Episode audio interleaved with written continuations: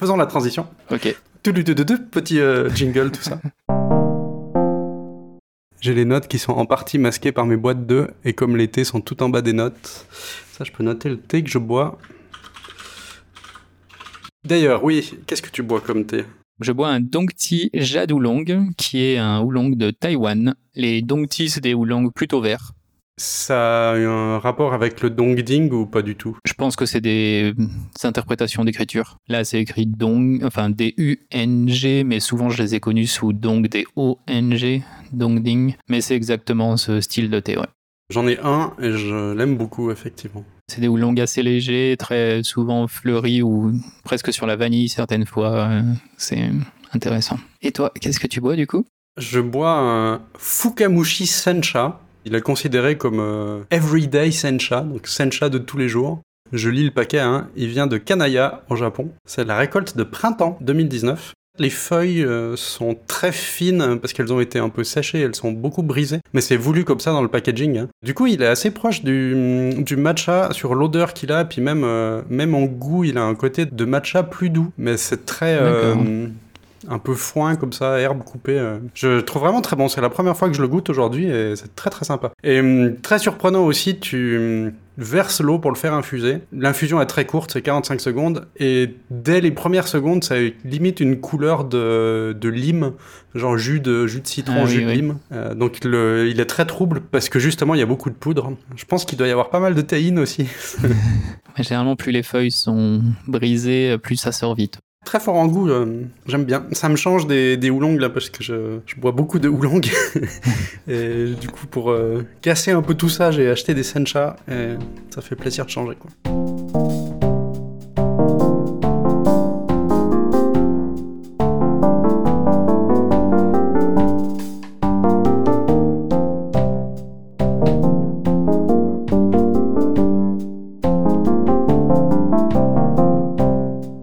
Salut Mailleux, de quoi on va parler aujourd'hui? Salut Dao. Ben, du coup, aujourd'hui, on a lu le guide euh, Make It Remote, a Survival Guide for the Future of Work. Un guide de survie pour le futur du travail, rien que ça, c'est épique tout de suite, hein, t'as envie de le lire. Quoi. Avec euh, des fontes de couleurs et tout. Jolie mise en page. Ouais, la typo et le travail de mise en page est assez sympa. Et donc, c'est un guide qui est sorti au début de la pandémie du Covid, si je dis pas de bêtises, parce que j'ai réalisé, euh, en le relisant tout à l'heure, qu'il y a marqué version euh, 1.5. Donc, je me suis demandé s'il avait été mis à, mis à jour pour le Covid ou il était sorti tel quel euh, à un moment donné. Mais bon, Je ne sais pas. Euh, moi, je l'ai découvert effectivement suite à, à la pandémie euh, qui a précipité un petit peu tout le monde dans le télétravail euh, forcé. Donc le guide se présente en deux parties un peu. Il y a une partie qui est euh, dédiée aux leaders, aux décideurs, et une partie qui est, dé- qui est dédiée plutôt aux travailleurs, qu'ils appellent team members dans ce cas-là. Et ça consiste en plusieurs étapes pour réfléchir au télétravail dans le, enfin dans le sens qu'est-ce qu'il faut mettre en place pour euh, faire du télétravail, euh, mettre en place une période d'essai, etc. C'est assez court aussi, hein. couverture comprise, donc le PDF fait 23 pages, puis il est disponible gratuitement sur Internet, le lien sera dans les notes de l'épisode. En plus d'être court, ce qui est pas mal aussi, c'est qu'il essaye pas de convaincre absolument que euh, le télétravail c'est bien, c'est ce qu'il faut faire, euh, voilà. C'est plutôt une aide à se poser des bonnes questions sur euh, est-ce que le télétravail est fait pour moi, est fait pour nous, est fait pour notre entreprise? Si oui, tant mieux. Si c'est pas le cas, ben tant pis. Plus que juste du texte pour dire euh, voilà ce qu'il faut faire, euh, voilà nos avis euh, ou notre avis clair et, marqué dans la pierre et c'est comme ça, c'est plus un accompagnement et un encouragement à se poser des questions. Ouais, tout à fait. Il est aussi fait pour survivre un peu la, la pandémie, puisqu'il n'est pas, il est pas spécialement orienté sur le fait que là, tout de suite, on est obligé de faire du télétravail, mais il se positionne aussi comme un guide qui peut être utilisé euh, dans le futur. Il s'oriente vraiment, oui, plus comme une préparation au télétravail, de quelles questions on doit se poser, etc., quel que soit le contexte, en fait. Pas spécialement dans le contexte de crise euh, actuel. Si après cette période forcée, on se rend compte que tiens, le télétravail, ce serait peut-être quelque chose qu'il faudrait mettre plus en place, continuer à faire, euh, bah, au lieu de l'avoir fait dans l'urgence, euh, enfin de le continuer à, le pratiquer tel qu'il a été mis en place dans l'urgence, peut-être le réfléchir un peu plus, le guide peut éventuellement aider. Il y a une partie des étapes potentielles qui seront déjà faites, ça s'intègre hein, dans tout ça. Donc les étapes que le guide propose, c'est en premier de faire une liste un peu des risques de mettre en place du télétravail, mais des récompenses aussi qui pourraient euh, en découler. Ensuite, de préparer une période d'essai. En troisième étape, bah, c'est de faire la période d'essai. Pendant cette période d'essai, il y a de la documentation qui doit être faite pour pouvoir avoir un retour d'expérience qui est la quatrième étape. À partir de ce retour d'expérience, on peut ajuster les risques et les récompenses par rapport à ce qu'on avait fait à l'étape 1. Et puis, ben là, on décide. Est-ce que le télétravail, c'est pour nous? Est-ce que c'est pas pour nous? Dans le cas où c'est pas pour nous, ben, on s'arrête là. Et dans le cas où c'est pour nous, il faut créer une politique de travail à distance. Là, il détaille quelques petites pistes. Et puis, euh, ben après, il y a quelques petits conseils pour euh, être responsabilisé dans son télétravail, euh, rester motivé, rester heureux. Ces étapes sont en miroir un peu. Il y a la version dans le livre pour les euh, décideurs et la version pour les euh, membres de l'équipe où chacun va avoir des rôles légèrement différents du coup. Ça reste assez proche parce que des fois, il y a le côté euh, vous êtes les décideurs, voilà ce que vous allez faire et voilà ce que ça va donner un peu pour vos employés. Et puis le côté employé, c'est voilà ce que les décideurs vont un peu faire. Donc vous avez le pourquoi de ce qui sont en train de se passer. De toute façon, une grosse partie est, très similaire dans les deux cas. Quoi. Oui. Ah, je trouvais pas mal la première première étape de lister les risques et les récompenses parce que euh, nous deux, en tant que convaincus de le télétravail, c'est assez chouette. On parle toujours des avantages que nous on en retire, mais effectivement, il y a aussi des risques. Hein. La page, ça consiste principalement à quelque chose que le décideur va remplir en faisant euh, justement des listes de les six avantages et les six inconvénients, et puis après avec une réflexion en se disant ben, quelle est la probabilité que les choses se passent comme ça ou pas, si c'est des inconvénients, euh, comment faire pour limiter les dégâts de ces inconvénients? Et là, c'est vraiment d'une une réflexion qui est en amont. Le guide réussit à synthétiser en une page quelque chose qui est en fait assez poussé finalement. Ça prend assez peu de place sur la page de euh, faire une liste de six bénéfices et six inconvénients, mais après surtout de poser la question de quel compromis est possible pour euh, lutter contre cet inconvénient. Mais en fait, la réflexion, elle est longue, je pense, derrière, euh, derrière tout ça. Oui, je pense pas que ce soit quelque chose à remplir en une heure euh, entre deux meetings ou quelque chose du genre.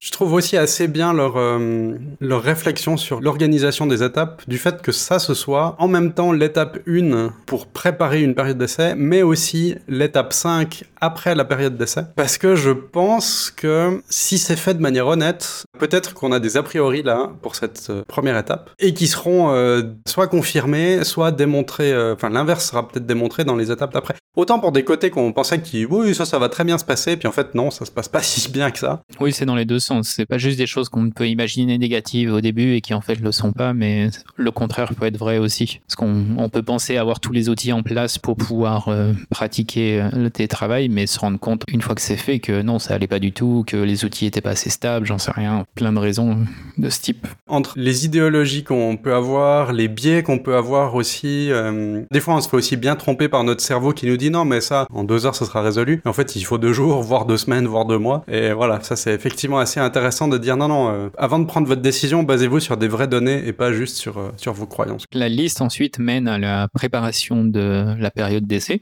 Dans le guide, il la sépare en cinq jours. Lui, il voit une période d'essai de finalement une semaine de travail, donc cinq jours euh, ouverts. Il va dédier chaque jour un peu à un thème ou quelque chose de spécifique va être testé. Typiquement, le premier jour, c'est euh, général. Comme c'est le premier jour, c'est un peu la découverte du truc. Le deuxième jour, c'est plutôt euh, les, les, systèmes qui sont en place. Le troisième jour, c'est la communication. Quatrième jour, la culture.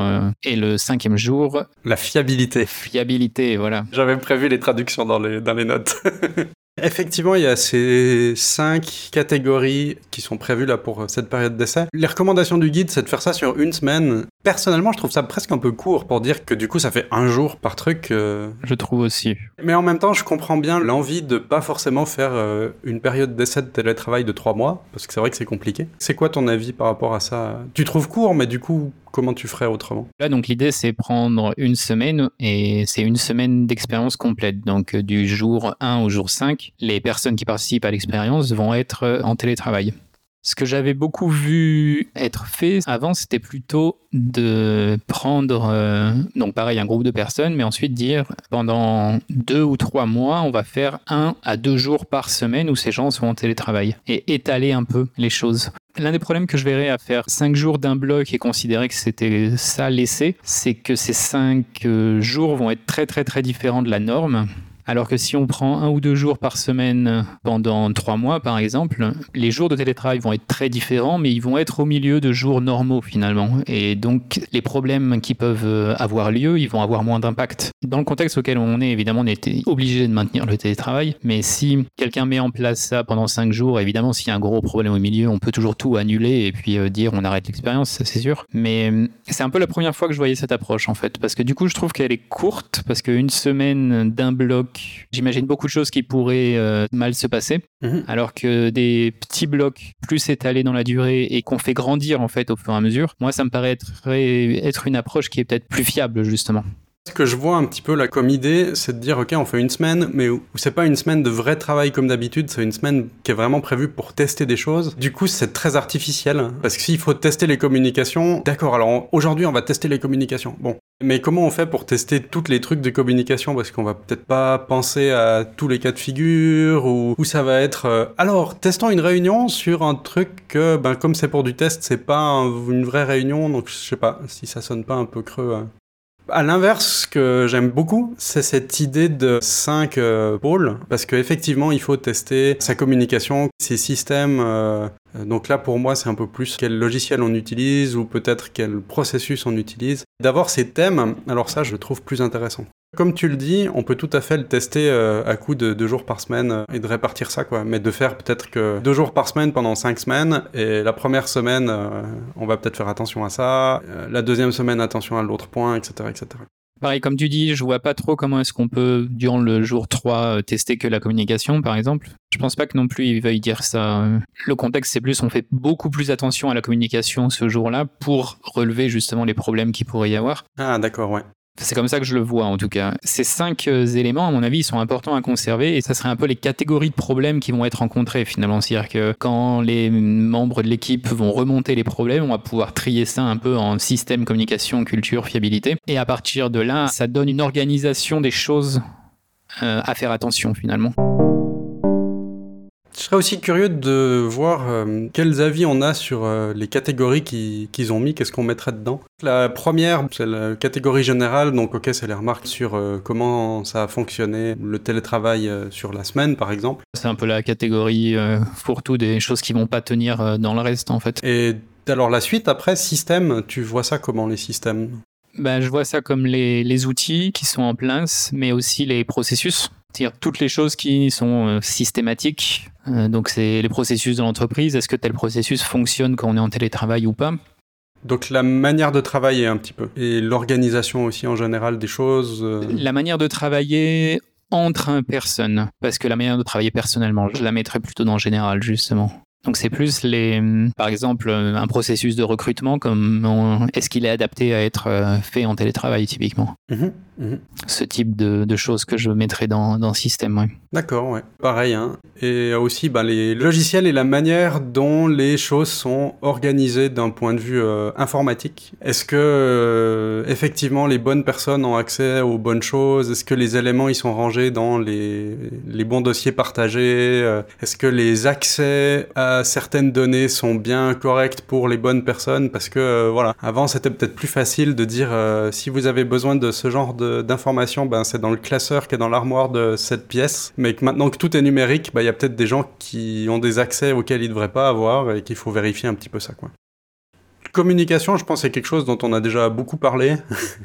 Donc euh, plutôt ces histoires de communication synchrone, asynchrone, euh, comment euh, peut-être faire des réunions, des étiquettes pour s'envoyer des mails. et la culture, qu'est-ce que t'en penses? Ma culture, pour moi, c'est plus, c'est pas tout à fait les process, c'est un peu les, on va dire, c'est un peu les processus implicites qui sont, par exemple, quand on est tous dans les mêmes bureaux, c'est facile d'aller euh, taper dans le bureau de quelqu'un pour lui parler vite fait, ou bien s'approcher de quelqu'un pour lui dire quelque chose, etc. Et ça, reporter au télétravail, ça voudrait dire appeler quelqu'un au moindre besoin ou ce type de choses. Et ça, pour moi, c'est plus la culture, parce que c'est pas des processus qui sont explicites finalement. Mhm. C'est plus la manière dont les gens interagissent entre eux informellement. Et donc cette partie-là, c'est un peu oui faire attention à est-ce qu'on n'est pas en train de juste tenter de refaire exactement la même chose ce qu'on faisait dans les bureaux euh, Est-ce que ça génère pas trop d'interruptions pour les personnes, etc. Voilà un peu les modes de pensée par rapport à la manière de travailler finalement.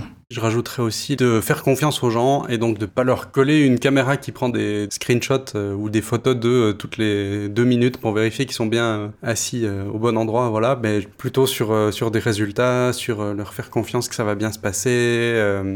à l'inverse aussi, hein, d'hygiène personnelle et de discipline de travail pour les employés qui euh, devraient pas dire ah ben tiens puisqu'on se base sur les résultats ben maintenant moi en fait je vais travailler de 18h à 5h du matin il y a peut-être des cas où ça pourrait fonctionner dans l'absolu mais le fait d'être tellement décalé par rapport au reste du monde ça peut être gênant des fois quand il faut euh, synchroniser un peu des choses quoi. C'est sûr. Sauf si c'est voulu hein, il pourrait y avoir des cas où c'est voulu mais c'est encore une autre question puis le dernier de fiabilité, euh, moi je pensais surtout au côté de ben, vérifier qu'on a bien accès aux bonnes choses, que l'équipement soit adapté. Par exemple, avoir une webcam de qualité suffisante, un micro de qualité suffisant. Parce que l'air de rien, c'est aussi des équipements que les gens avaient pas avant. Oui, pas forcément. Il y a eu beaucoup d'investissements là-dedans, mais d'avoir du bon matériel, ça aide aussi beaucoup. Qu'est-ce que tu verrais d'autre dans le côté fiabilité? Je vois aussi toute la fiabilité technique qui est de si le VPN d'un coup ne marche plus, euh, qu'est-ce que ça veut dire? Est-ce que ça veut dire qu'on peut plus du tout travailler par exemple? Euh, Est-ce qu'il y a des processus qui sont en place pour résoudre ce problème de fiabilité via euh, une équipe qui est disponible par téléphone ou quelque chose comme ça? C'est aussi parce que c'est mon background, donc j'ai un peu ce biais vers ça. Mhm. Par rapport à la fiabilité, il y a aussi le côté est-ce qu'il y a des choses qui vont être bloquées si une seule et unique personne n'est pas disponible. Si telle personne ne répond pas, est-ce que tout le monde est bloqué? Non, non, mais tout marche bien, donc il n'y a jamais de problème, donc ça passe en télétravail, bah, il faut peut-être réfléchir à... Et si ça, ça marche pas, qu'est-ce qu'on a comme solution? Ouais. Donc voilà un peu pour ces différents regroupements. Hein. S'attarder un petit peu à faire des retours sur la partie générale, sur ce qui concerne les systèmes, sur la communication, sur la culture de télétravail et sur la fiabilité. Et je pense qu'il a bien capturé cinq catégories qui sont vraiment nécessaires à avoir. J'ai pas l'impression qu'il manque quelque chose et j'ai pas non plus l'impression que ce soit trop.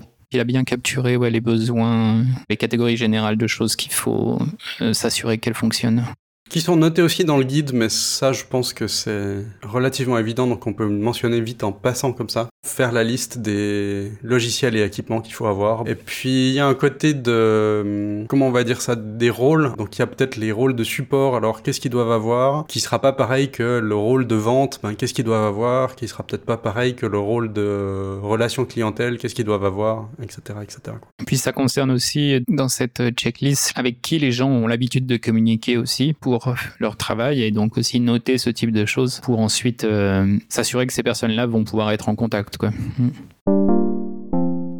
À partir de tout ça, il faut documenter un peu la période d'essai, comment elle s'est passée. Pour euh, contextualiser ça un petit peu avec le télétravail forcé dû à la pandémie qu'on a euh, quand on enregistre cet épisode, bah voilà, le test finalement il s'est peut-être partiellement déjà fait, hein, si on veut bien. Pour la suite, pour les personnes qui aimeraient euh, continuer de profiter du télétravail, peut-être plus permanent mais de temps en temps, de documenter comment ça s'est passé, c'est justement bah, très bien.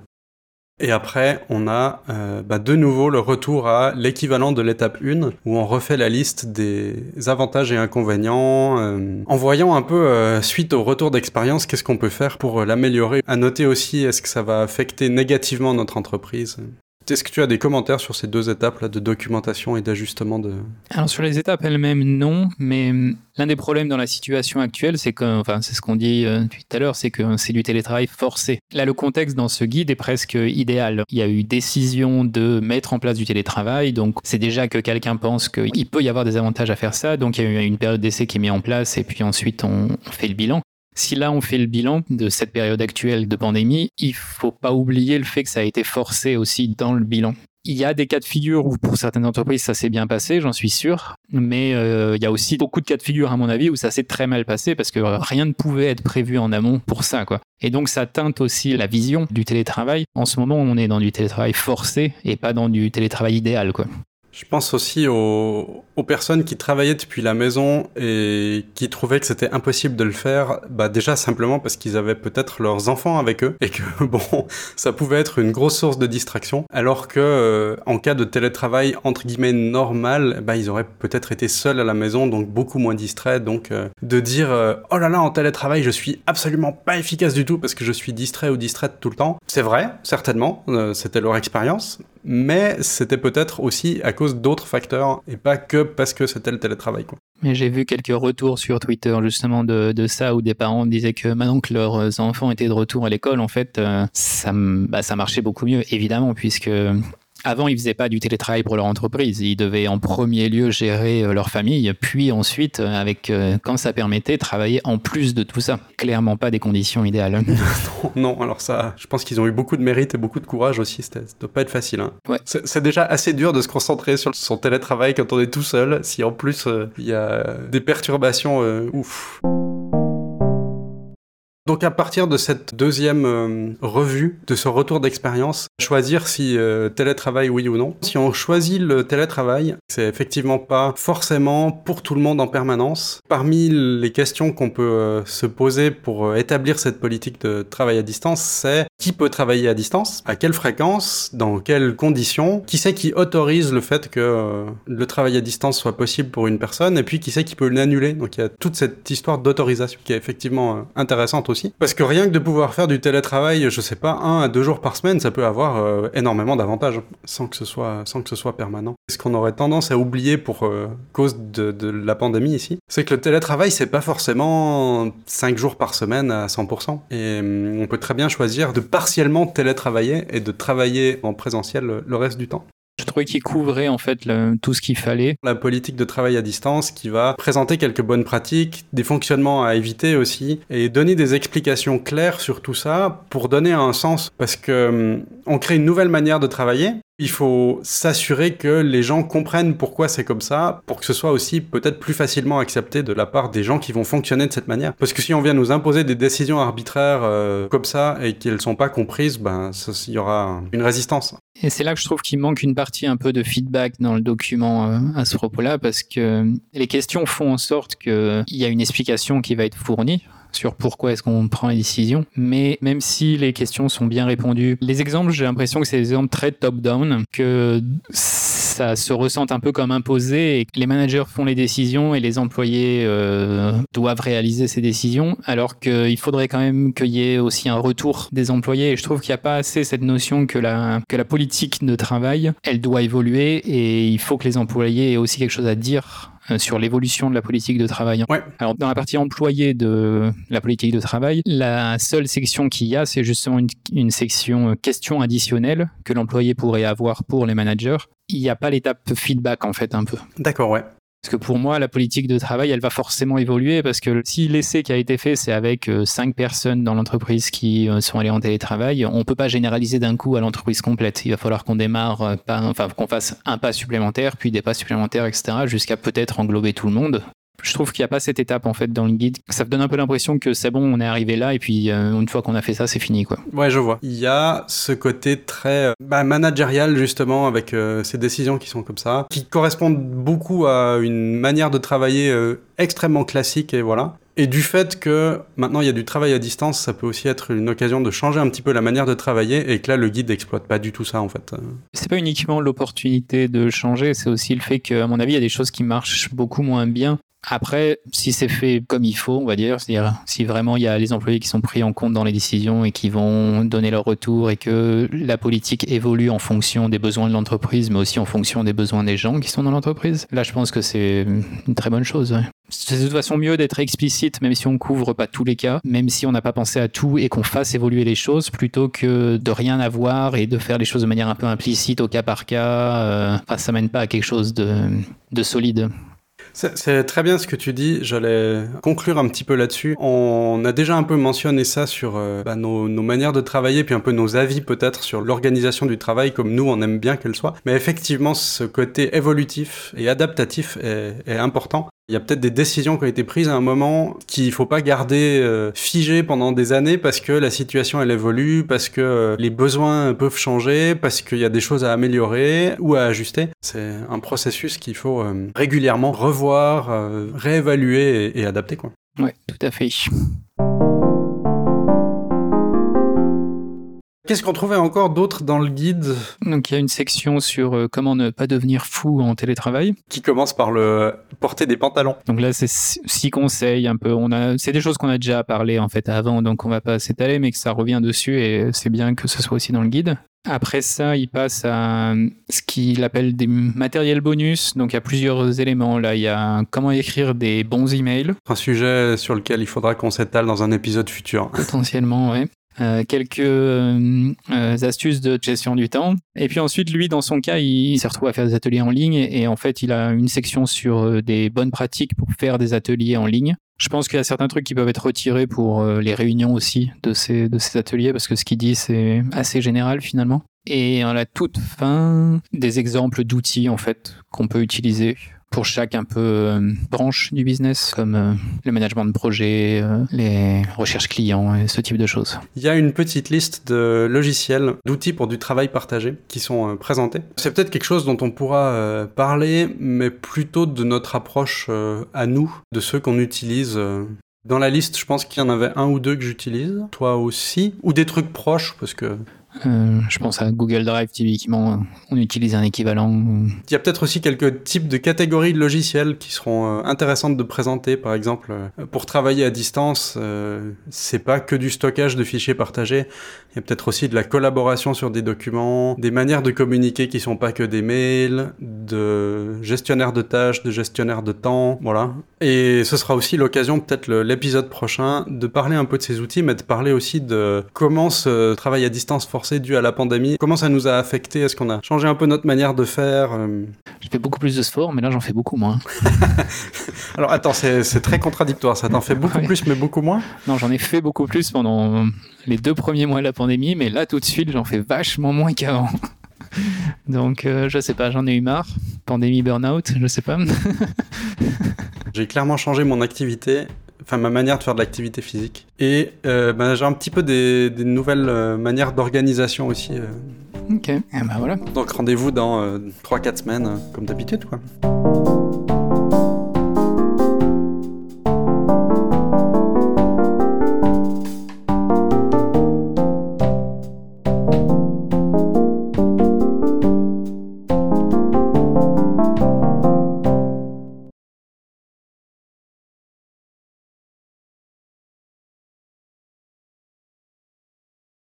Il y a une méthode de debugging qui s'appelle euh, Rubber Duck Debugging, donc euh, debugging à base de canard en caoutchouc, qui consiste à avoir un canard en caoutchouc sur ton bureau. Et quand tu as un problème, tu lui parles justement et tu lui expliques ton problème. Et le fait d'expliquer ton problème et de d'expliquer ta manière de penser, en fait, ça débloque des situations.